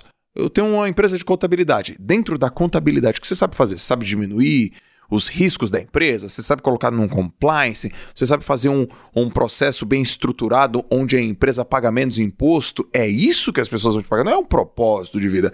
E aí foi, foi, uma, foi uma mudança de paradigma. Por quê? Porque as pessoas precisam ser incentivadas a serem boas, cara. Tem é muito romance, né, cara? É muito romance. Então, nesse mesmo dia, eu citei 13 livros da área que eu tava falando. Já leram? Não. Já leram, já leram, já leram. Cara, vocês estão lendo o que vocês estão fazendo, meu? Vocês estão ouvindo é, resumo de livros de 12 minutos, cara? Porra, tem que se envolver, tem que ler, tem que investigar, tem que se aprofundar. Então tá um, um, uma indústria do imediatismo, a sociedade do atalho. Odeio é essa aí. palavra, palavra boba, besta, tola. Fórmula mágica. Fórmula mágica. E eu falo isso com muita tranquilidade porque eu tenho robustez e formação universitária, acadêmica, de pesquisa, eu gosto, eu, eu tenho segurança com isso. E aí eu tava falando lá, né, que a minha, a minha sogra é professora. Cara, minha sogra deve ter, eu não sei quantos anos, ela tem 62 anos, eu lembrei. Ela não para de estudar. É curso, é livro. Ela vê minha live, 62 anos. Fala, João, o que, que você está lendo aí? E aí vai lendo, lendo, lendo. E ela está na escola há 30 anos, com molecadinha lá em Goiânia. Eu falei, é, Tereza, você acha que afetou muito o Covid? Ela assim, a galera retrocedeu demais. Eu fiz a mesma pergunta para ela. Quanto? Ela, cara, pelo menos uns 10, 15 anos. Eu achei chocante, cara. Assim, sabe? Chocante, 10 a 15 anos. E aí, como você fala, esse é o Brasil real que, que a galera não quer ver, né, meu? É que a gente tá aqui em São Paulo, né, cara? A Na gente... bolinha, né? E, e quem tá em, em grandes capitais do Brasil sente isso. Pô, você tá numa bolinha de acesso mas a maioria das cidades do Brasil não são capitais. Sim. Né? E a gente tem é, essa dificuldade mesmo, cara. E perdi a linha da resposta. Essa é tua vibe, mano? Educação é tua praia? É isso que você quer? É o que eu amo fazer. Tu ama fazer? É o que eu amo fazer. Eu tava... Eu, eu, eu percebi isso quando eu tava lá no MIT. Eu... Eu apliquei para muitos estágios no Brasil, né, cara? 18, 19, 20, 21, 22 anos, não passei nenhum. Mas eu acho que era porque eu era muito feinho, magrinho e com roupa velha, cara e eu não sabia me comunicar. Sim. Né? Lá fora, tive meu primeiro mentor, me ensinou como aplicar, passei em vários, fui para MIT. Eu que vim de escola pública, de uma escola pública que metade da escola não tinha nem piso, cara, era chão de terra batida. Cheguei lá, tinha toda a estrutura da melhor universidade de tecnologia do mundo. Fiquei lá seis meses. A galera me ofereceu uma bolsa de 100% para mestrado. Termina sua faculdade, volta para cá, continua sua pesquisa. Sim. Eu neguei para voltar pro Brasil, porque eu queria trazer isso daí que eu tinha visto lá para cá. E foi daí que eu comecei a rodar o Brasil, cara. E eu falo de Brasil real porque eu vivi isso daí. Porque logo que eu voltei, cara, eu comecei a, a, a viajar o Brasil para entender como que as pessoas aprendem. Como que são as escolas públicas? Eu comecei a me oferecer voluntariamente. Galera, deixa eu ir aí dar uma palestra, conversar com vocês sobre mundo, né, etc. Né? Fui, cara. Passei 30 dias numa aldeia indígena, foi lá que eu descobri como que a galera aprende. Fui para todos os cantos, todos os estados, mais de... Como é que a galera aprende numa aldeia indígena? Igual a galera aprende numa comunidade, igual a galera aprende numa região rural, sem acesso. É um professor voluntário que às vezes dá aula de todas as matérias. É um cara que viaja duas, três horas de carro para chegar lá e ensinar matemática, português, geografia, história e todas as matérias, cara. Molecadinha sentada, sei lá, na madeirinha, no Alguns banquinho, sentados na madeira, alguns sentados no chão. É, algumas regiões que eu fui não tinham estrutura, então não tinha teto, né? Começaram uma construção de uma escola. Eu já fui universidade pública, universidade pública no Brasil que não tinha eletricidade. A galera construiu o prédio e esqueceram de passar a fiação elétrica. Algumas pessoas da região se juntaram. Sabe aqueles containers de, de navio? Alugaram containers de navio, passaram fiação elétrica, a galera estava tendo aula dentro de um container de navio com toda a estrutura da universidade pública pronta. É, e aí é difícil a gente falar de meritocracia, né? Pô, o cara tem que tirar mil na redação do Enem. O cara não sabe nem escrever direito, né? Com 18 anos de idade. Sim. E a gente tá cobrando isso do cara. E por isso que eu gosto do Delta, né? Mas o que que mesmo assim ele conseguiu realizar com isso? Isso faz brilhar meus olhos, cara. O cara que sai do nada e se esforça, se dedica. E não precisa chegar no mesmo lugar que eu, nem que você, nem que nenhuma outra pessoa. Mas é sobre o melhorar 1% por dia, sabe? O que mais você aprendeu lá que você falou assim, eu quero trazer isso pro Brasil? O que mais você aprendeu fora, cara? E que você falou, cara, eu quero trazer isso pro Brasil e que encaixa ou encaixaria aqui no Brasil muito bem, imediatamente, que é sede, que é fome, que é buraco. Primeiro, educação prática. Boa. Imagina você se formar numa faculdade de empreendedorismo e aprender a empreender. Imagina você se tornar engenheiro e você sair da faculdade e você conseguir ser um engenheiro. Você fazer pedagogia e sair um professor, cara. Mas como assim, Tomoto? A galera já não sai? Não sei se sai. E se sai, com certeza não é a maioria. Associação Brasileira de Estágios: 90% das pessoas dos universitários não conseguem estágios na área que estão estudando. 90% dos universitários, daí pegando todas as áreas, que algumas áreas têm mais é, sede do mercado e outras áreas são menos sexys para o mercado, né? Já imaginou isso, cara? Brasil real. 90% dos jovens ficam 5 anos na universidade e não conseguem estagiar na área que se formou. Você não estagia, a gente sabe como é o Brasil, cara. Você não tem essa primeira porta e para você entrar depois, difícil para um caramba. Então, o ensino prático, para mim, é algo muito importante. Outra coisa que eu gosto fora é da tríplice. Governo, universidades, academia e empresas trabalhando junto. A gente consegue criar o que a gente quiser. A gente muda um país em 10 anos, em 15 anos, só fazendo essa. só juntando isso daí. Só entre aspas, né? Porque é difícil pra caramba, porque daí tem muito ego envolvido. Outra coisa que eu acho interessante, cara, é a visão. Tem um amigo meu que tá no conselho da USP. Putz, tô entrando em polêmica, mais polêmica essa aqui ainda, né? Vou tentar ser suave. Eu perguntei, mano, como que são essas reuniões aí? O que, que a galera fala? A galera fala dos alunos, como eles querem melhorar a educação, como que a gente vai melhorar a metodologia para a galera ser empregada, como que a galera vai mudar o Brasil. A galera fala sobre sonho, a galera a galera fala, né, sobre os professores que estão pedindo aumento. A galera fala, né, sobre aquele budget de pesquisa que a gente precisa aprovar. A galera fala sobre a universidade e como os próprios empregados da universidade podem ganhar mais ou ter mais benefícios. E é interessante que eu participei de alguns conselhos de universidades privadas também. A, a, conversa é muito semelhante. Como que a gente pode lucrar mais? Como que a gente pode fazer uma campanha de marketing para trazer 5 mil alunos? Como que a gente pode abrir um novo escritório, uma nova, um novo prédio para atrair mais pessoas? E se eu fizer tal laboratório, será que o posicionamento da universidade melhora perante o público porque eles vão ver que a gente está inovando e aí a gente vai ter uma, uma nota maior no MEC quando a gente for avaliado? Eu nunca vi a galera, nunca vi a galera conversando sobre alunos. Será que a nossa didática pode ser melhorada? Será que se a gente começar tal iniciativa, os alunos vão ter mais resultado? Universidade hoje no Brasil, juridicamente, ela é colocada como uma empresa de meio. Ela não tem nenhuma obrigação, a não ser ser esse meio que vai te ensinar só que ela não tem nenhuma relação com o seu resultado. Imagina se tivesse uma universidade que fosse medida por taxa de empregabilidade, ou por quanto aquilo gerou na sociedade de impacto, ou por quantos empreendedores saíram de lá. Ou não, não precisa ser empreendedor, pode ser quantas pessoas foram para o setor público e que mudaram a educação no setor público, quantos professores formados. Não tem métrica. É largado. Então, acho que são muitas coisas, né, cara? Esse tem pano pra manga. Caracas, meu. Animal. Quanto tempo você morou nos Estados Unidos, cara? Cinco anos nos Estados Unidos, dois anos na Europa. Onde na Europa? Eu fiquei mais em Oxford, né? Fiquei Aham. mais em Oxford. Aí começou a pandemia e tive que voltar pro Brasil. E agora, como é que tá a tua rotina? O que, que você tá fazendo? Eu sei que você viaja, porra, até adiou uma viagem para estar tá aqui comigo. É porra, obrigado, cara. Não, foi um mega prazer, né? Tamo junto. Legal. E como é que, como é que é a tua rotina hoje? Porque, putz, cara, assim, apaixonante, tô te ouvindo aqui, a galera a galera vai estar tá gostando disso aqui. vai estar tá gostando. A galera está gostando disso aqui. Tem muita gente que vai estar tá realmente feliz com o que está ouvindo aqui. Hoje a tua rotina, assim, eu já sei com a tua visão. Você quer transformar a educação no Brasil. E dar oportunidade para quem não tem. E quer dar oportunidade para quem não tem. E como é que você está fazendo isso? O que que você está fazendo? Para onde? Quais são os teus próximos passos? O que que tá na tua frente assim, cara? É para cá que eu tô indo assim. A gente tem um grupo, né? E o grupo ele já se divide estrategicamente entre três áreas: educação, tecnologia e estruturação de empresas e marketing digital, internet, né? Então, o momento que eu tô é um momento de, de crescimento, de, de impacto, de aumentar o alcance do que a gente está fazendo.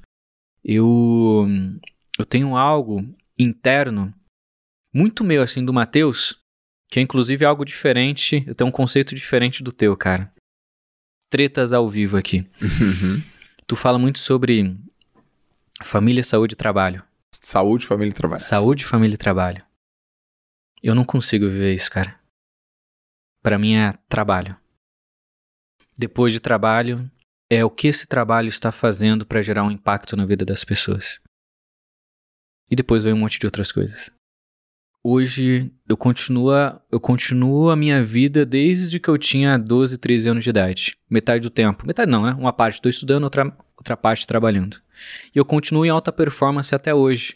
Isso para mim é um motivo de gratificação. Cara, eu ainda consigo trabalhar 16 horas por dia, 17 horas por dia, 18 horas por dia, estudar e trabalhar. E continuar tocando tudo, e continuar acelerando, etc. Minha meta é continuar nisso daí, cara. E aí é um conceito de. do que tu falou. Cara, eu não sou gênio. Eu talvez tenha esse 1% de inteligência genética, né? Se eu quero realizar tudo que eu quero realizar no prazo que eu quero, cara, eu tenho que estar disposto a pagar um preço que as outras pessoas não estão. E não é regra. Legal. É eu. É, essa é a tua regra. Exato. É tipo você correr um Ironman. Sim. Não dá pra ir só pra academia, ficar 30 minutinhos lá carregando umas barras que você vai conseguir mandar um Ironman. Tem nada a ver com isso. O impacto que eu quero gerar é muito grande. E eu preciso pagar um preço de esforço muito grande pra isso. E é o caminho que eu escolhi. Eu acho que eu sou o cara mais feliz do mundo, cara. Essa é a vida perfeita pra mim. Eu adoro isso, eu quero isso. E é bonito, cara. Porque às, às vezes a gente não percebe o impacto que a gente causa nas pessoas, né? Eu tô há três anos, faz sete anos que eu, que eu faço esse trabalho, principalmente de internacionalização, né? De ajudar jovens a irem para fora. De todas as classes sociais, todos os níveis de inglês, todos os tipos de família, todas as condições, etc. E há três anos seguidos eu recebo pelo menos uma mensagem de um aluno meu passando alguma coisa fora por dia. Sim. Três anos seguidos, todos os dias. Tomoto, passei na ONU, passei em tal programa, em tal faculdade, tô indo pra China, tô indo pra Coreia, tô indo. É isso que me dá gás, cara ver essa transformação que a gente está fazendo. E é uma geração diferente, né? A gente tem que conversar de uma maneira diferente com os jovens, a gente tem que mudar a comunicação para conversar com os pais. Muitos pais vieram da geração de, de intercâmbio por agência, né? E tal, e que era mais caro, mais seleto, não entendem muito e faz parte, não tem conteúdo na internet brasileira sobre isso. A gente é a única empresa da América Latina que ensina esses 60 melhores caminhos a irem para fora, cara. Então a gente faz um trabalho tanto social quanto de democratização muito forte. Eu quero continuar e a expansão agora, cara, a gente vai fazer a expansão internacional dela em breve, mas um programa que, que tá me, me dando tesão, assim, para fazer é esse: criar um novo tipo de ensino médio criar um novo tipo de faculdade, criar um novo tipo de ensino descentralizado que não dependa de MEC, não dependa de regra nenhuma, selado pelo mercado, que todo jovem vai precisar passar e passou vai ser considerado foda. Sacou? Sim. Empreendedorismo, comunicação, liderança, cada um no seu quadrado. Existem quatro tipos de personalidades principais, né? Cada um com a sua personalidade. Introvertido vai para uma área, extrovertido para outra, o cara que quer ser líder para uma área, o cara que é mais metódico para outra. A gente vai pegar cada pessoa e colocar no seu quadrado, ensinar ensinar tudo que ele precisa saber para ter sucesso. Esse daí é o que me dá mais tesão, cara. Cara, isso é um projeto de vida. É um projeto de vida. Sem fim. Só que eu. Não, não fala isso, cara. tenho minhas metas, né? Não tem fim isso aí, motomotor. Você acha? Não tem, cara. eu ainda quero que o meu filho, daqui a 15, 20 anos, já. Talvez não tenha fim, mas que daqui a 15, 20 anos esteja suficientemente top, nível Harvard. Então, se liga. Vamos, vamos nessa aí, vamos nessa aí. Por que, que, eu acho que não tem fim? Porque conhecimento é uma parada muito louca, muito ampla, muito linda, muito, muito, porra, muito exponencial. Vamos. Você acha que você vai ser pai? Você vai ser pai? Sim ou não?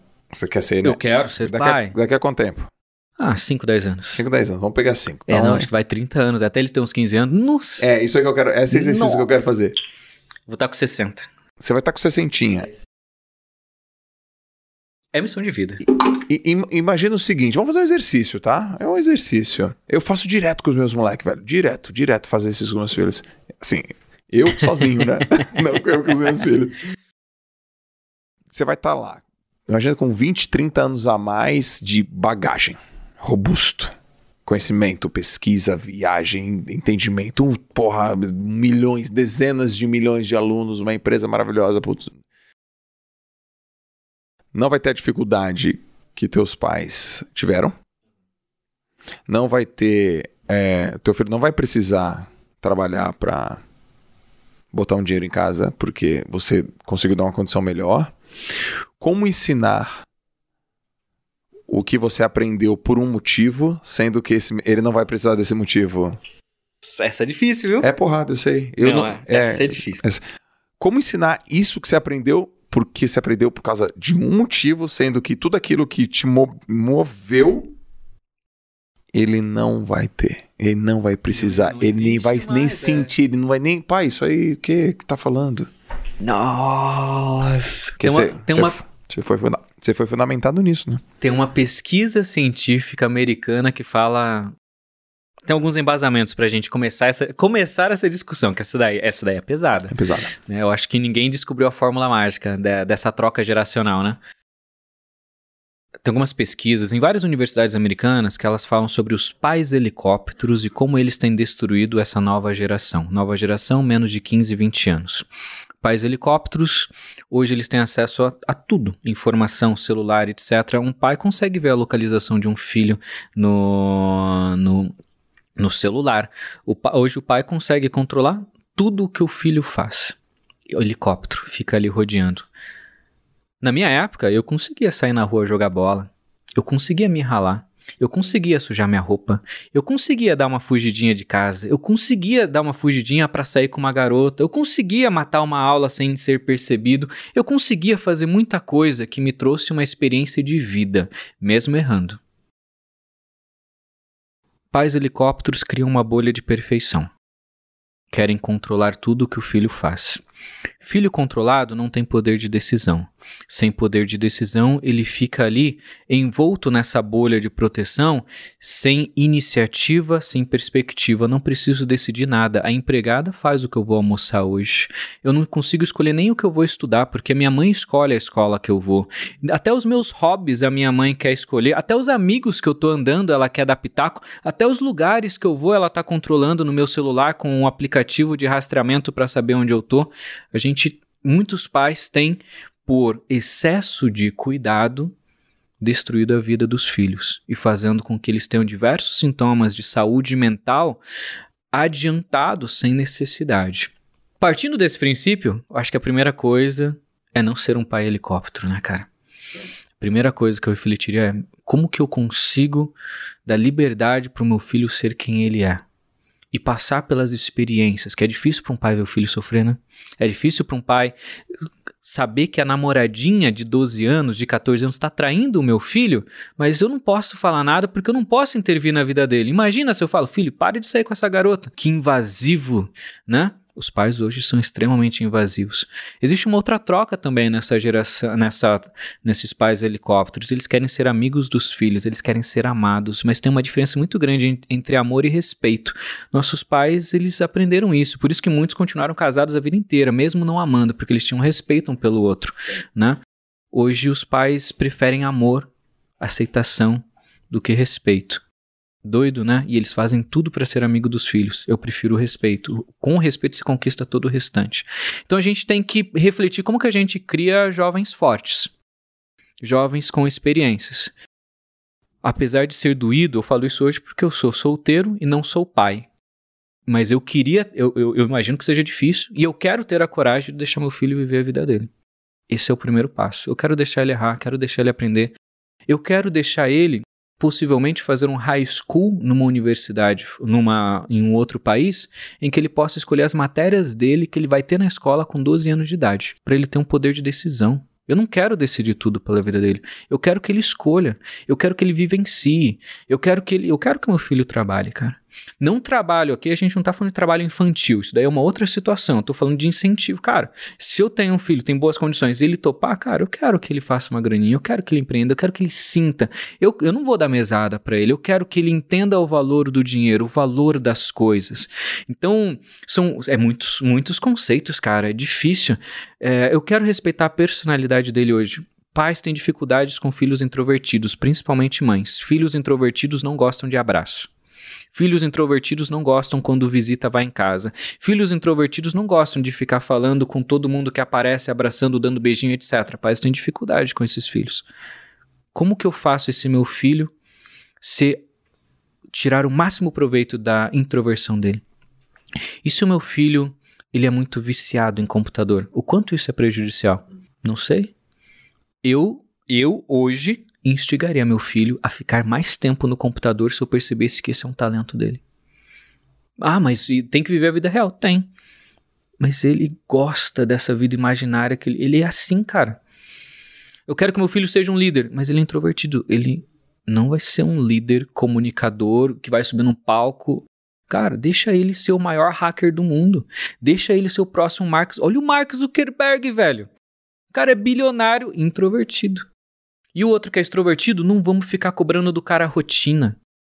Não precisa ter aquela rotina às 7 da manhã, 7 e meia, 8 horas. Cobra uma rotina mínima que ele consiga. Não precisa ser metódico.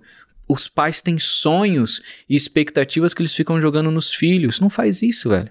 Bom, são algumas você reflexões. Falou, reflexões de coisas que eu, que eu faria e que eu já aconselho muitos pais hoje, né? Sim. Que, até porque tem toda essa questão de ir para fora, filho vai para fora pela primeira vez, a gente tem uma cultura latina, uhum. que, que os filhos ficam na casa dos pais com 30, 40 anos, casa, faz um puxadinho, fica todo mundo junto ali, né? A galera tem dificuldade, então a gente faz um trabalho nesse sentido. Eu imaginei algumas situações. O que você acha disso? Discussão difícil. Você já é pai. Você conseguiria. É difícil, né? Ter essa coragem de deixar o filho sofrer, por exemplo. Não sofrer na maldade, de viver e ter essas experiências, né? Tomoto, se eu, se eu tivesse que ensinar só uma única coisa para os meus filhos até o resto da minha vida, eu ensinaria eles a confiarem neles. Porque com confiança, em qualquer lugar do mundo, você defende o que você acredita, você protege o que você acredita, você promove o que você acredita. Tá bom, Joel, legal, bacana. Como é que você ensinaria confiança?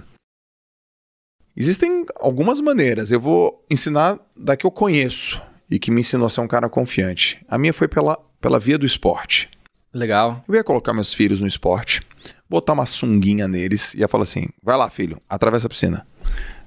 Tá, tem oito menininhos nadando, eles vão estar tá lá com, sei lá, sete, nove, oito anos, eles vão para um torneio, um festival de natação. Ele vai subir, vai botar a toquinha, vai olhar para mim, eu vou assim: papai, eu tô com medo.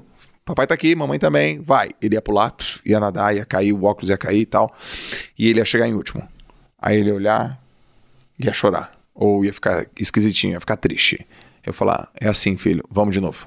Ali é de novo. E ele ia nadar, ia ficar em último, ia chorar, ia ficar feliz. E ele ia se superando o tempo todo, até o momento que aquilo que ele desejasse fazer, ele ia conseguir fazer. E quando ele fizesse aquilo, eu ia falar: Viu, filho, como é que você está sentindo? Feliz. Aquilo fixou na cabeça dele. Ele aprendeu a ser confiante. Quando que ele aprendeu a ser confiante? Quando ele estava com medo. Porque a confiança num podcast não é uma confiança na hora que o bicho pega quando você está com medo. claro. Eu ia fazer isso repetidas vezes. Da mesma forma que você tem seus princípios fundamentados, eu também tenho o meu com relação aos meus filhos. Os meus filhos vão fazer esporte. Não é opção. Não é. Joel, mas e se eles não gostarem de natação, ou de futebol, ou de vôlei? É impossível. Talvez eles não gostem da aula de natação. E quando você fala aula, tem um professor. Aham, uhum, é verdade. Porque toda criança gosta de água. Ah, mas o meu filho não gosta de futebol. Talvez ele não goste da aula de futebol. Quem é que não gosta de correr, de brincar, de Quando se é divertir? Criança, tá doido. E, e, então, é desenhado sem é um instinto. Então, tudo bem. Eu vou colocando lá, eles vão fazer. João, mas eles vão fazer esporte. Eles vão fazer esporte. Modelo japonês de ensino é assim. Eles vão fazer, cara. Você quer que teus filhos sejam campeões olímpicos? Não quero.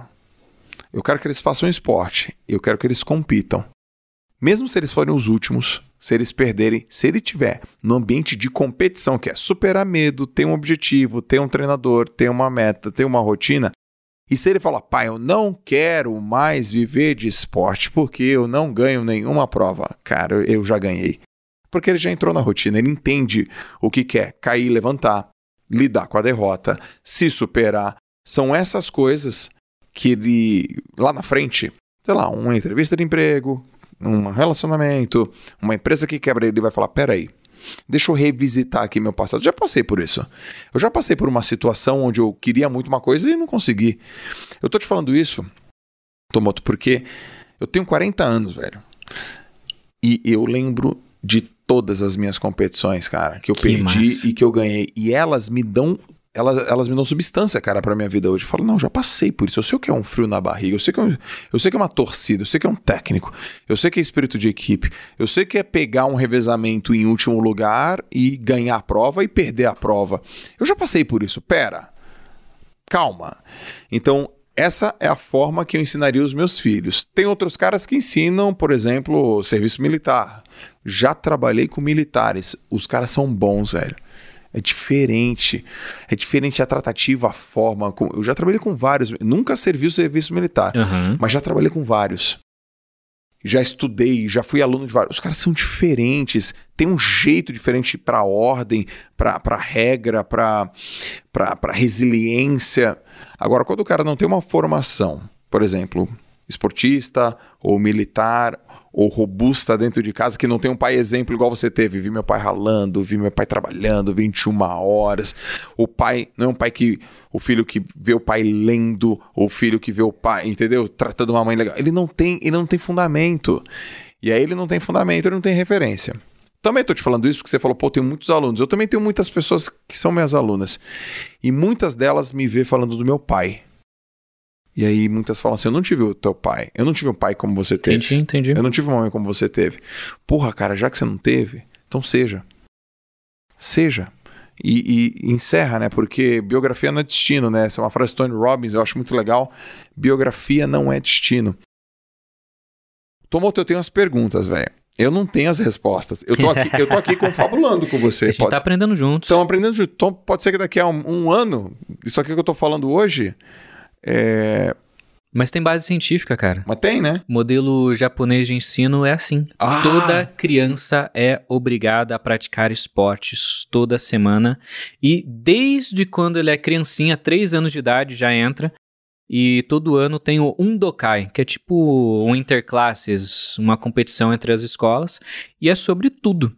Tem até lutinha de espada. Tem tudo. É japonesa, né? Tem tudo. Tu- todos os esportes. É uma mini Olimpíada entre as escolas. Cara, quando eu fui pra, quando eu fui para Pequim com a minha esposa, 2015, porque assim, eu tava treinando na minha cabeça, eu ia pra Olimpíada de Pequim de 2008, eu tava lá na, na minha, na minha atividade como atleta e eu não fui, não consegui atingir aquela, aquele objetivo, ia ter aquele cubo d'água lá em Pequim. Aí fui pra Pequim em 2015. Eu cheguei pra lá e falei, eu quero conhecer os centros esportivos da China. massa. Porque lá na China tem também um modelo assim, ó, velho, quando dá não sei quantos anos, você sai daqui e É. vai fazer esporte. É. E, e assim, vai ficar longe. Lógico. Tem prós e contras? Tem. Mas qual que eu acho que é a grande reflexão que a gente tá fazendo aqui? É construir, cara, um cara forte. Uma mulher forte Uhum. que sobreviva aos intempéries da vida. Porque hoje eu vejo muitos pais também que querem ser amigo dos seus filhos. O meu pai nunca quis ser meu amigo, o, o Tomoto, e morreu, e ele é o meu melhor amigo, porque ele quis ser meu pai. Se meu pai não fosse o que ele foi como pai, mas é, o, é aquilo que ele faz como amigo, um amigo pai, entendeu? Ele sempre foi, É o amor, né? Cara, o amor é, é aqui. Por quê? Porque eu tô dizendo, velho. Porque eu sou teu pai. É aqui. Pô, pai, não, não, eu não tô negociando. É aqui. Com 15 anos eu falei que eu ia parar de nadar. Porque eu tinha sido uma equipe que eu nadava. Uma equipe que eu nadava. Toda acabou. E aí o, o clube falou: só queremos o Joel. Me pensou assim, porque ele é o único dessa equipe. Tinha 42 pessoas na equipe. Só queremos o Joel porque esse cara tem, tem talento. Eu falei, pai, não vou. Eu vou todo com meus amigos. Meu pai falou, não vai. Não vai, você vai ficar aqui. Pô, pai, porque meus amigos. Vai fazer outros amigos aqui. Por quê? Porque eu tô mandando, você vai ficar aqui. Com 25 anos, eu agradeci meu pai. Falei, pai, obrigado por ter feito aquilo, porque se eu tivesse ido, eu não teria. Eu não teria conseguido o que eu consegui. Ele não foi, ele meu amigo. Eu não tive meu pai tão presente, cara, porque meu pai só trabalhava, né? Sim. Então meu pai, entre aspas, não me educou. Então eu entendo quando você fala da galera, pô, mas eu não tive um pai e tal. Eu gosto do conceito de trem da vida. Tem lastro científico também. Alguns pesquisadores dizem que esse trem da vida vai passar sete vezes, outros nove vezes, outros 15 vezes na nossa vida. É um trem de oportunidades, que quando a gente embarcar, nossa vida muda. Daquele tchan. Né? Imagina uma atriz que foi pra novela com 3 anos de idade, Maísa, sei lá. Cara, com 3 anos de idade ela entrou no trem, não sei quantos anos foi, né? Quando o seu pai falou, cara, tu entrou obrigado no trem, mas você entrou. Quando eu tinha 14 anos, minha mãe não falou pra eu pegar os livros, mas. Passou o trem livros. ali. Passou o trem. Pra gente entrar no trem da vida, a gente precisa primeiro estar na estação, né? E a maioria das pessoas hoje tem um comodismo exacerbado, preferem ficar na casa, deitadas, dormindo ou no sofá. Você brinca da batata frita, né? Que eu gosto muito, cara. E acho que é um, um conceito mega importante de como que a galera troca seu futuro por um prazer momentâneo, o estudos por sofá, trabalho por Netflix, aí vai, extremamente perigoso. Sim. Você estar na estação versus você estar em casa fazendo nada, jogando seu tempo fora, fic ficando corcunda na frente de um celular, só passando as coisas, tendo gotas de dopamina, visualizando as vitórias dos outros e não realizando nada. E pra tu entrar também, cara, tu tem que estar tá com a sua malinha na mão, né, cara?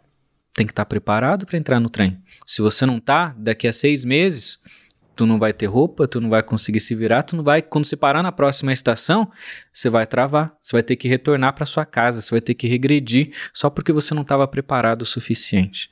E por último, você vai ter que ter o seu ticket para entrar, né, cara? Tem que estar tá com tudo no esquema para embarcar. Conhecimento, preparação e estratégia, para mim, são os três pilares para a gente conquistar qualquer coisa. Essa pegada do trem, cara, fala muito sobre como as pessoas hoje romantizam as oportunidades. Eu só quero se o Thiago Nigo for em casa. Eu só quero se o João J falar para mim na live que eu vou dar certo. Eu só quero que se o meu pai, só quando o governo começar a, quando o meu professor da escola acreditar em mim, quando o meu pai, quando minha mãe, muito romantizado. E eu acho que a maioria das vezes o trem da vida passa como livros jogados na rua, como um pai brigando para você, não quero fazer, é o trem, cara. E eu acho que a gente tem que ficar ligado para essas oportunidades, porque é isso que muda a nossa vida, né, cara? As oportunidades que a gente às vezes não enxerga, mas que estão ali.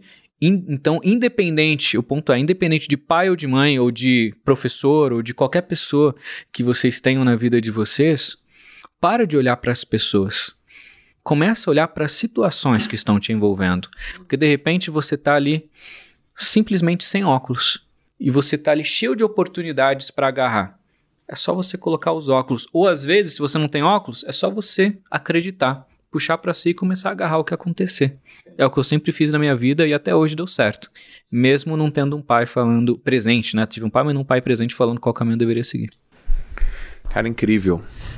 Me diz uma coisa então, agora eu tô curioso sobre teu pai. Qual foi a maior lição que você aprendeu com ele? Eu tive duas lições. Que na verdade são a mesma lição só que com dois, duas lições diferentes na mesma situação. O japonês tem um negócio muito de honra, né, cara? Meu pai, primeiro filho, marido, vou trabalhar até morrer ou ficar doente para nunca deixar minha família passar fome, mesmo que a gente esteja quase. Não vai acontecer. Meu pai fez. Meu pai deve ter criado umas 10 empresas na vida dele. Falhou todas. Mas nunca desistiu de tentar. Até hoje. Nunca desistiu de trabalhar. Nunca desistiu de, de deu uma coisa errada, no dia seguinte já estava fazendo outra. Disciplinado para um caralho. Metódico, fazia, acordava quatro da manhã. Trabalhava 21 horas. Peguei isso dele. Gostei, pai. Isso é foda. Mesmo porque eu só via, né? Como meu pai trabalha 21 horas por, por dia, eu não via meu pai. Eu só eu não, não conversava com meu pai. Sim. Quando meu pai chegava em casa, minha mãe não deixava eu falar com Deixa ele descansar, filho. Uhum. Ele só tem três horas de sono hoje. Era foda. Isso não é incentivo para pais serem assim, etc. É só que cada um tem sua vida, é, e a vida nunca é perfeita. Sim. A gente tem que se adaptar à nossa realidade e aprender com pontos fortes e fracos, né? A segunda coisa é a mesma coisa. Eu não quero trabalhar tanto igual meu pai, 21 horas por dia. 16 tá bom. 17 tá bom. Mas eu não preciso me matar de trabalhar. E eu posso trabalhar 16 horas por dia tendo dois, três médicos me acompanhando para cuidar da minha saúde, para ter certeza que eu tô não só na alta performance de trabalho, mas que os meus órgãos estão funcionando bem, que minha vida tá bacana. Então, eu acho maneiro, mas tudo tem um limite, né? Esse extremismo me incomoda. Então, com meu pai eu aprendi método, responsabilidade, disciplina e fazer acontecer honra. Ninguém nunca conquistou você o primeiro. Tô aqui para isso, para fazer o que ninguém nunca fez, porque ninguém nunca deu o sangue necessário para acontecer. E a segunda coisa foi: faça isso, mas faça com um filtro. Ou tire pelo menos uma semana para ir para Disney descansar, aproveita a grana, aproveita a família, leva os pais para jantar no restaurante, na pizzaria, etc. É, saiba, eu não acredito em equilíbrio, mas eu acredito também que a gente não precisa ser 100% só um, uma coisa. Quando teu pai olha o que, onde você chegou, o que, que ele te fala? Pergunta difícil, hein, cara? Meu pai e minha mãe, até os meus 27 anos de idade, achavam que eu era um maluco. Ou seja, recente. Você tem 31? Muito. Até eu pagar a primeira janta deles e realizar o meu sonho, Ah, eles achavam que eu era um maluco. Na escola eu era um dos piores alunos. Aprontava. Vou contar um segredo aqui. Eu fui expulso de uma escola, cara. Você tem noção o que é você ser expulso do ensino público, que a galera já é zoeira? cara, e na- de zoeira você foi? De tanto que você zoou? De tanto que eu aprontava, cara. Entrei na faculdade, porque a gente. É, é legal essa pergunta porque tem a reflexão do outro lado, né? E Sim. é importante pra galera saber, não é tudo flores. Passei numa bolsa pra engenharia mecânica. Um ano depois abandonei, não gostei da faculdade. Tava ganhando mais no trabalho de chão de fábrica, né? Voltei um ano depois arrependido pra faculdade de mecatrônica. Fiquei dois anos também não gostei, fui pra fora. Abandonei a faculdade, cara. E depois eu retornei. E eu matava a aula da faculdade pra ficar jogando truco com os pedreiros e as meninas da cantina. Uhum. Eu não era um bom aluno. Eu. Tem esse outro lado, cara, da gente que, que às vezes a gente é, não se liga. Que nós somos seres humanos normais, né, cara? E perdi a linha. Puta que pariu. Qual que era a pergunta mesmo? O que, que teus pais acham, E aí, pensam quando, quando vê onde você chegou? e aí meus pais, eu acho que eles oravam todo dia por mim. Dá um jeito nesse Deus, menino. cuida desse menino. E eu Não não, sei qual vai ser o futuro dele.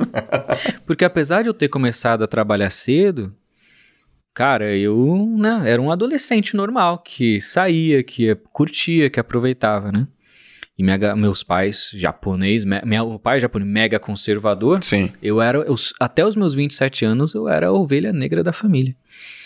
Quando eu fui pra fora, fugiu de casa, abandonou a família, não Uhum. deu certo no Brasil, vai fracassar fora agora também? Porque até aquele momento eu nunca tinha conquistado nada. Sim. Dos 18 aos 20 e poucos anos, nunca tinha conseguido estágio. Meu filho, vagabundo, não quer trabalhar. E eu gostava muito de computador, né? Por isso que eu defendo os introvertidos. Sim. Hoje eu, eu dou consultoria de inteligência artificial. Eu construí um dos primeiros submarinos dos Estados Unidos autônomos, robóticos, que cuida da costa americana. Participei do projeto, cara. Aham. Construí um drone antes da DJI da China, cara. Um projeto de Harvard, cara. Antes de drone ser popular. Eu manjo de tecnologia. Sim. Mas porque eu sempre gostei de computador. Meus pais achavam que eu era maluco. Imagina falar de computador 10, 15 anos atrás? Viciado. Não quer viver a realidade. Tem que tirar. Castigo pra esse menino. Uma semana sem computador. Cara, eu chorava. Eu adorava. Eu era ovelha negra. Fui pra fora, voltei e comecei a trabalhar com educação. Quando ele começou a dar certo na vida, abandonou tudo pra fazer trabalho social. Quando começou, MIT, quando começou a ganhar bem, e eu ganhava bem lá, né? Aham. Largou tudo, agora só fica viajando aí. Fica aí, indo para os lugares, conversar com as pessoas. Sim. Como é que. E como Montei é, minha primeira empresa, vai seguir os caminhos do pai. Vai fracassar 10 empresas. Quando tiver 60 anos, vai perceber que era só ter prestado um concurso público. Era só entrado numa empresa. Meu pai, filho, você quer que eu te. Aí, aí vai passando o tempo, a gente, eu, eu acho que eles foram ficando mais calejados, né? Mudaram até a comunicação. Filho, você quer que eu te ajude a comprar um apartamento? Filho, você quer que eu te apresente para um amigo do pai, que eu acho que ele tá contratando ali na empresa dele? 1.500 reais por mês, você trabalha ali no, no chão de fábrica, eu te apresento. E eu, até ali, até os 27 anos, cara, autenticidade no limite. Seguindo 100% minhas convicções, os meus sonhos. Tudo que eu falei aqui nesse podcast. Deu certo. Hoje eu sou o contrário. Hoje minha mãe vai para a igreja e tem as rodas da- de oração das, das velhinhas, né? E ela fica lá: Meu filho foi para fora, meu filho não sei o que lá. Orgulho da família. Meu pai, onde ele vai, cara? Pros amigos, cara, meu filho é mó foda, foi para fora representar hoje empresário de sucesso. Tá? Doido, né? Doido. Eu não tive nenhum apoio dos meus pais até os meus 27 anos, cara. Com exceção dessas raras palavras muito duras. Quer pegar? Vai você. Que me ajudaram de uma maneira sim, indireta, sabe? Sim, sim. Então, é, essa foi interessante. Interessante essa pergunta. Tem um outro lado da história aí. Que bom que tu puxou, porque eu acho que ele é importante. Cara, inevitavelmente, todas as vezes que a turma vem aqui no podcast e rola família, eu quero saber. Eu acho que é importante. Sou top 3, né? Top 2. É, eu quero saber, família. É, tá em segundo, né, cara? Como que você é feito. Você foi, você foi feito no ferro com ferro, né, mano? de todos os lados. De todos os lados, né, cara? Você foi feito no ferro com ferro. Vou te fazer umas perguntas rápidas, de bate-pronto, falou? Quando você pensa em uma pessoa focada, quem é a primeira pessoa que vem na tua cabeça? Neil Armstrong. Por quê? Primeiro homem a pisar na Lua. Imagina o quanto ele teve que estudar e se esforçar para ser o primeiro homem a ir para uma viagem espacial na Lua e a coragem que ele precisou ter e todo o conhecimento de engenharia e tecnologia para se virar em todos os ambientes e situações possíveis. Qual é o teu filme predileto? Harry Potter e Senhor dos Anéis. Desculpa, esse é o, é o que eu falo porque é mais popular. A Fantástica Fábrica de Chocolate, versão original de, sei lá, 1980. Que era um menininho que não tinha nada e do nada ele foi acontecendo Sim. as coisas e no fim ele tem a fábrica inteira de chocolate. Me inspirava. Qual foi o último investimento que você fez no último ano até 100 reais que você achou top? Até 100 reais? Até 100 reais. Ah, é comida, né? Até 100 reais é comida. Experimentar coisas diferentes. Uhum. Uh, fui experimentar fígado de pato. Fui experimentar um, um monte de coisa. Comida. É, eu adoro comer, cara. Se fosse mais do que 100 reais, aí era outras coisas. Mas menos comida, com certeza. Quando você pensa numa pessoa resiliente, quem é que vem na tua cabeça? Meu pai e minha mãe. Endividados, três filhos para cuidar, quase passando fome, vivendo com cesta básica doada pela faculdade. Meu pai sempre tentando se reinventar e minha mãe puxando a casa, né? Cuidando de tudo, ganhando dinheiro, mantendo a família funcionando. Sem nenhum filho fazer comunidade carente é assim, né? A, a porta para muita besteira é, é grande. E minha mãe cuidou de todo mundo lá. No ferro fogo, mas cuidou. Tomoto, qual foi a maior groselha que você ouviu nos últimos 12 meses? Ah, tem várias. Puta, a maior é difícil. Manda umas duas, três. Larga aí. tudo para viver seus sonhos. Groselha. Puta que pariu. Para mim é a maior de todas. Larga tudo para ver seus sonhos. Larga tudo para ver seus sonhos. Não preciso estudar. Uhum. Sem faculdade, sem nada. E esse negócio que tá hoje na internet, fórmula mágica, não sei o que lá. É muito apesar de Harry Potter ser meu top 3 filme preferido, é muito Harry Potter, né? Harry Potter, o um menininho que ficava no armário, dormia o dia inteiro, não fazia merda nenhuma. Do nada, da noite pro dia. Parabéns, você passou na melhor universidade do seu mundo de magia. Sem fazer merda nenhuma. Quantas pessoas não estão iludidas com esse sonho? Estão lá trancadas nos seus quartos, ou no sofá, ou na cama, etc., sem fazer merda nenhuma, só esperando a carta. De trabalho, da faculdade, da empresa, seja lá o que for. Quando tiver um sócio, quando tiver. Síndrome do Harry Potter. É, síndrome do Harry Potter. Tomou. Qual foi o hábito que você implementou na tua vida nos últimos dois anos e que mudou muita coisa? Que você não fazia, hoje você nos faz. Nos últimos dois anos, cara. Se fosse nos últimos 15 anos, eu ia falar fazer sem vontade. Tem que fazer, faz tem que estudar 16 horas, estuda. Acabou. Ponto. Não tem discussão. Fazer sem vontade é bom, hein? Só faz. Só faz. Enfim. É. As pessoas romantizam. Nos últimos dois anos, saúde.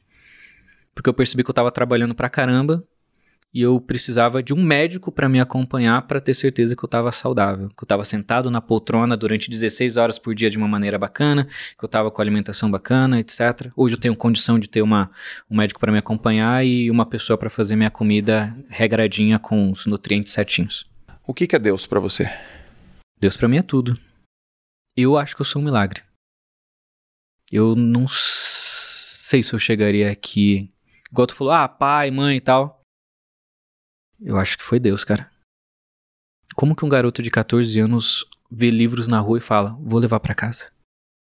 E minha mãe ainda reclamou. Vai levar traça, um monte de barata que vai formar esse negócio aqui. Não, mãe, confia, vai dar bom. Eu era tímido, eu não falava. Meu apelido até os 20 anos de idade era Sombra.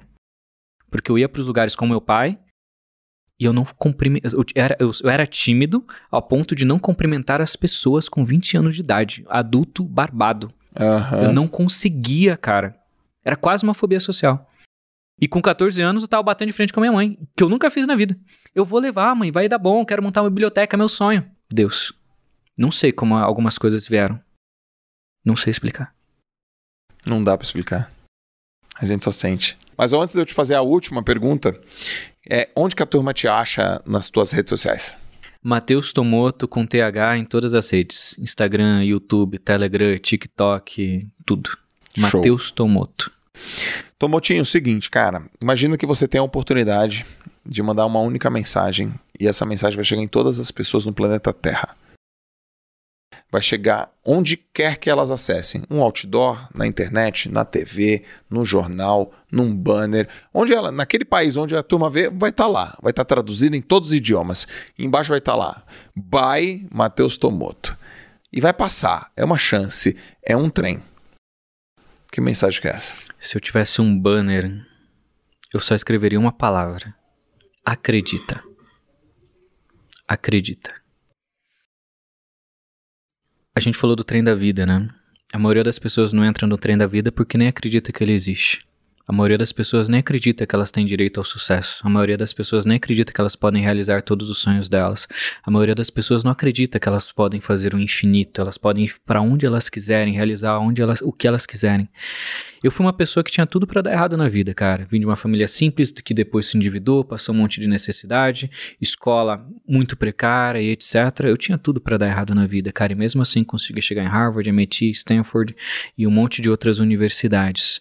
Eu acredito que a gente romantiza demais a vida e esquece demais de olhar ao nosso redor, que a maioria das pessoas está vivendo nas suas próprias bolhas, imaginando dentro do mundinho delas qual que é o caminho mais romantizado, gostoso e divertido para ela realizar realizar seus sonhos. E na verdade, o melhor caminho é o caminho que existe. Só isso. Então acredita mais nas pessoas que estão tá na sua volta, acredita no seu pai, acredita na sua mãe. De repente o que ele está te falando é o caminho, é uma oportunidade de você seguir um caminho mesmo que seja duro. Mãe, pai, acredita no seu filho. De repente o que ele está te falando é uma dor muito forte dele. Talvez ele não tenha a mesma capacidade de comunicação e sabedoria que você. Ele está te dando um sinal de algo que é muito importante para ele e você não está escutando. Acredita nas pessoas à sua volta, acredita em Deus, acredita que existam as oportunidades. A partir desse momento, cara, tudo pode acontecer acontecer, inclusive aquilo que você acha que é inimaginável ou impossível. Eu achava. Muito bom. Que isso, hein, Lucão? Esse é Matheus Tomoto aqui no JJ Podcast. Galera, segue o cara, grande abraço, comenta, curte, compartilha. Porra, que aula, meu irmão. Obrigado. Tamo tá? junto, meu querido. Foi Valeu, um galera. Até o próximo JJ Podcast. Valeu. Valeu.